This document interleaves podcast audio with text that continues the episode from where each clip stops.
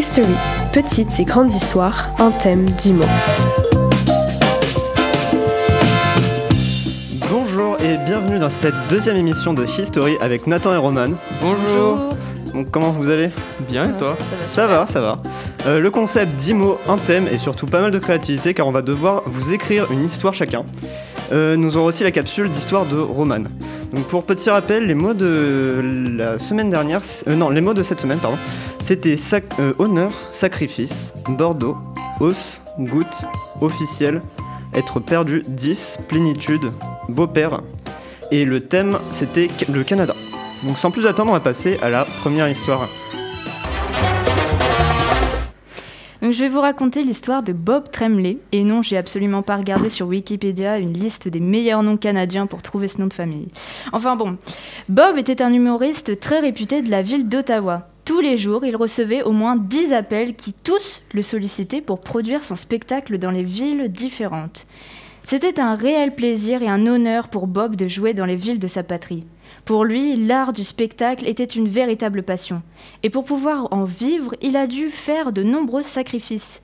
Par exemple, lorsqu'il était âgé de seulement 16 ans, Bob a dû quitter sa mère et son beau-père pour rentrer dans la prestigieuse, la prestigieuse école de Toronto.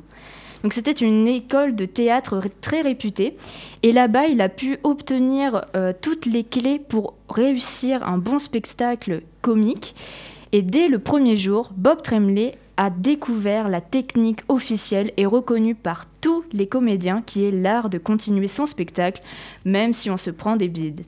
Son professeur, M. Gagnon, lui enseigna quelques astuces qui s'avérèrent très utiles par la suite.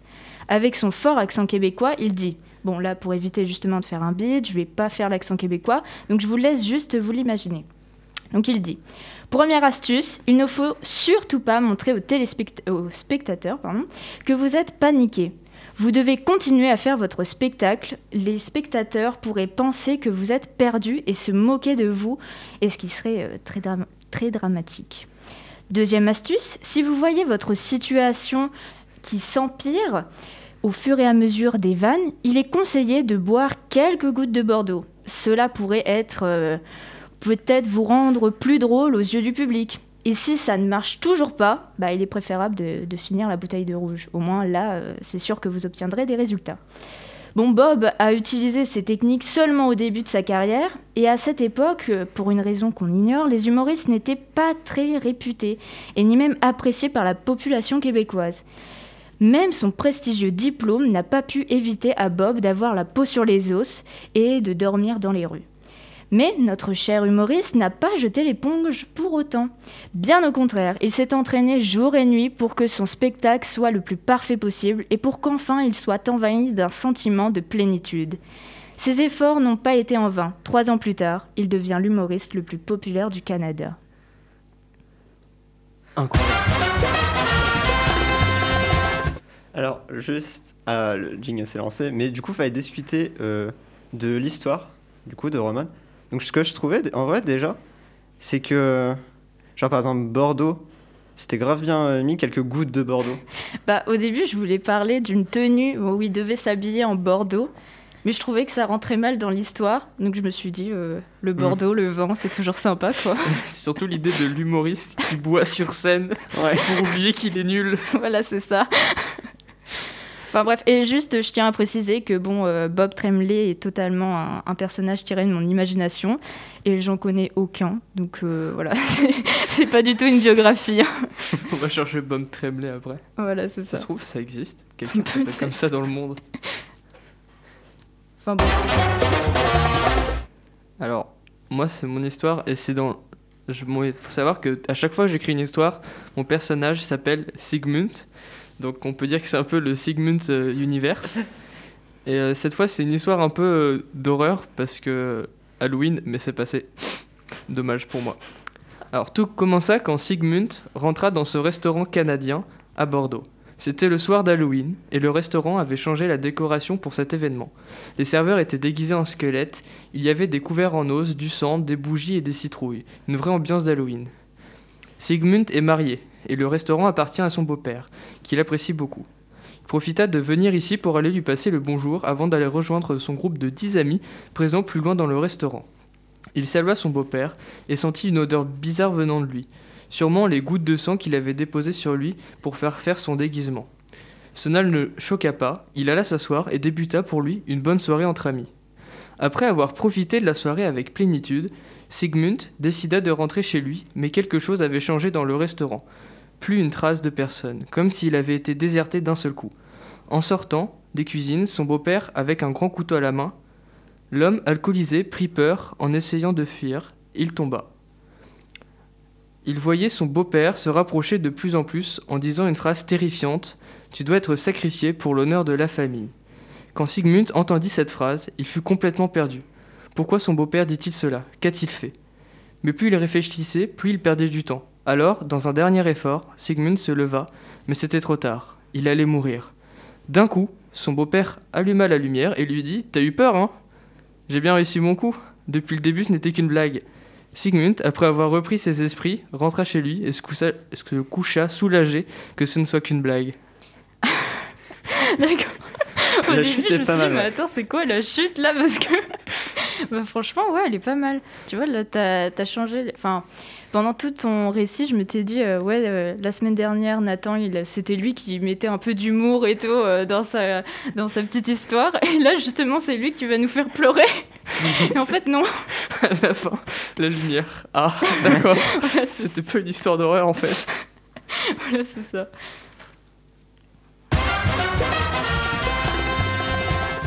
Alors on va passer à mon histoire maintenant. Donc, Marcus était un jeune entrepreneur d'une vingtaine d'années, dans la plénitude de sa carrière. En effet, il était dans la vente de meubles de qualité à Bordeaux, et son commerce marchait à merveille. Il avait une relation amoureuse avec une jeune fille canadienne au nom de Lucie. Un jour, le jeune homme voulut voir sa bien-aimée au Canada, et s'en était donc décidé de, de- décidé de venir la voir pour la première fois et la demander en mariage après tous ces mois de relation. Marcus quitta donc sa ville natale pour traverser l'Atlantique et rejoindre Lucie à Montréal. Il était prévu de passer la semaine chez Lucie euh, et, donc chez son futur beau-père. Cette rencontre officielle le faisait stresser au fur et à mesure qu'il se rapprochait de sa destination. Une fois arrivé devant l'adresse que Lucie lui avait donnée, ce n'était pas une maison, mais un immense manoir. Il fut surpris de voir la taille de la bâtisse car Lucie ne lui avait pas parlé d'une telle habitation. Il a toqué à la porte quand un homme ouvrit en même temps. C'était lui. Il redoutait cette rencontre depuis maintenant plusieurs heures. Euh, bonjour, c'est un, honneur de vous rencontrer, dit-il en bégayant. L'homme ne dit rien et l'invita à entrer. À l'intérieur, les murs moisissaient et des gouttes dégoulinaient de par l'humidité des pièces. Il se fit conduire de force dans un sous-sol, descendit dix marches, dans cette cave. Des os qui traînaient sur le sol et des marques de sorcellerie sur les murs faisaient penser à Marcus que des sacrifices eurent lieu ici. Le jeune homme, pensant voir Lucie, était perdu et ne savait plus quoi faire. Soudain, Lucie arriva et demanda Vous faites quoi tous les deux dans l'atelier de papa? L'atelier? Mais c'est ton père, il veut me buter. Et toi, pourquoi tu ne parles pas? Mon papa est muet et c'est un artiste. Le beau-père voulait montrer ses créations à son futur gendre. Elles étaient constituées de peintures abstraites et de sculptures de squelettes d'animaux, d'où les traces de murs et les os en argile par terre. La moisissure à l'entrée était tout simplement liée à une fuite d'eau. Finalement, le séjour se passa très- très bien et Marcus put demander en mariage sa bien-aimée. Mais c'est quoi vos histoires? Faut peur. À chaque fois, genre, c'est rien. Désolé de t'avoir coupé la parole, mais Non, à non, chaque fois, genre, c'est rien. Tout le- genre, le personnage il panique pour rien. Ouais, à chaque fois, il- Vous êtes concertés ou quoi? Non, même pas, on a, on a juste eu euh, à peu près la même idée. Mais c'est que je me suis dit, sacrifice. Tu vois, sacrifice, faut, euh, Ah ouais, toi, j'arrivais pas à le caser, du coup je me suis dit, on va partir sur un truc qui fait un peu peur et un peu Ah peur ok. et tout. D'accord, toi t'es vraiment passé sur les, enfin parti sur des euh, sacrifices Ouais, humains. ou, Ouais, euh, j'ai- j'ai sacrifices. j'ai vraiment bloqué sur sacrifice, tu vois. D'accord, ok. J'ai pas essayé de le faire passer par, je sais pas, euh, genre. une expression. Ouais, une expression ou un truc. D'accord. Du coup, ouais, ça, quand j'ai entendu l'histoire de Nathan, j'étais là en mode mince. Il a fait pareil que moi, la chute. Donc, bah voilà. C'était nos trois histoires. Et donc, du coup, là, on va passer à la rubrique de Roman, les grandes histoires. La grande histoire. La grande histoire. Alors euh, ici, je vais vous raconter l'histoire du Québec. Alors oui, je sais, je, ne rentre pas trop dans le thème parce que normalement c'est le Canada. Mais bon, si je devais faire euh, toute l'histoire du Canada, je pense que plus aucune personne ne m'écouterait à la fin de ma chronique. Elle serait beaucoup trop longue. Enfin bon, ici, je vais plutôt me focaliser sur la période de colonisation et de décolonisation du Québec. Parce que oui, on parle beaucoup de la colonisation des États-Unis, mais très peu de celle du Québec. Bon, maintenant, rentrons dans le vif du sujet. Après la découverte de l'Amérique par Christophe Colomb, François Ier, le roi de France, finance des expéditions vers l'Amérique pour lui rapporter de l'or et des richesses. Parmi les navigateurs mandatés se trouve Jacques Cartier, qui découvre le Québec et noue des liens avec les tribus indiennes. Après lui, de nombreux autres navigateurs français visitent le Québec, dont François Gravé-Dupont et Samuel de Champlain, qui fondent en 1608 la ville de Québec.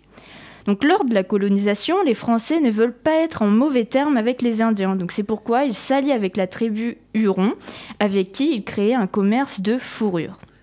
Mais les colons, désirant plus de territoire, vont conquérir la Louisiane en 1682, ce qui ne plut pas du tout à la tribu indienne des Iroquois qui décide d'attaquer les Français. Donc après deux décennies de massacres, un traité est signé à Montréal. Mais euh, la France n'a pas le temps de se reposer, que les colons britanniques attaquent les Français, car en fait ils souhaitent juste obtenir les colonies des Français, bon logique. Et ils parviennent, et ils y parviennent en fait parce que grâce au traité d'Utrecht, c'est un peu compliqué à dire, signé en 1713, qui donne aux Anglais les colonies qu'ils désiraient. Donc oui, en fait, dans ces temps-là, euh, les colonies sont échangées comme des cartes Pokémon, hein, vous inquiétez pas. Mais euh, ne vous inquiétez pas, pour nos colons français. Il leur reste encore la Louisiane et aussi une petite ville euh, pas ouf, c'est une île euh, au nord euh, du Canada. Bon, après, c'est pas parce qu'il y a eu un traité entre les Britanniques et les Français qu'ils sont devenus meilleurs potes. Non, les rivalités, elles continuent. La guerre de ces temps, se déroulant de 1754 à 1760 en Amérique, oppose les Français et leurs alliés, qui sont les Indiens, aux Britanniques. Donc dans un premier temps, ce sont les Français et leurs alliés qui gagnent les batailles, mais la tendance se, se renverse rapidement, laissant les Britanniques conquérir la ville de Québec en 1759, puis Montréal un an plus tard. Finalement, le traité de Paris de 1763 signe la fin de la guerre de Sept Ans et ferme définitivement les portes du Canada à la France. Et puis, en petit bonus, je tiens juste à vous informer que la France a vendu la Louisiane aux États-Unis pour seulement 80 millions de francs. Donc, ce qui fait environ 74 millions d'euros, donc à peu près le prix euh, du château de Dracula en Roumanie, ou encore le prix de 185 000 PS5. Voilà, vous en faites ce que vous voulez. Mm. Euh, donc merci beaucoup d'avoir écouté History. Le thème de la semaine prochaine, ce sera l'apocalypse, et les mots sont enfant, cabane, condo, phrase ajustée, tremble, amer, promettre, table et extracteur. Donc on se retrouve la semaine prochaine pour un nouveau numéro de History. C'était Romain, Nathan et Roman. Au revoir. Au revoir. Au revoir. C'était History avec Nathan, Roman et Romain.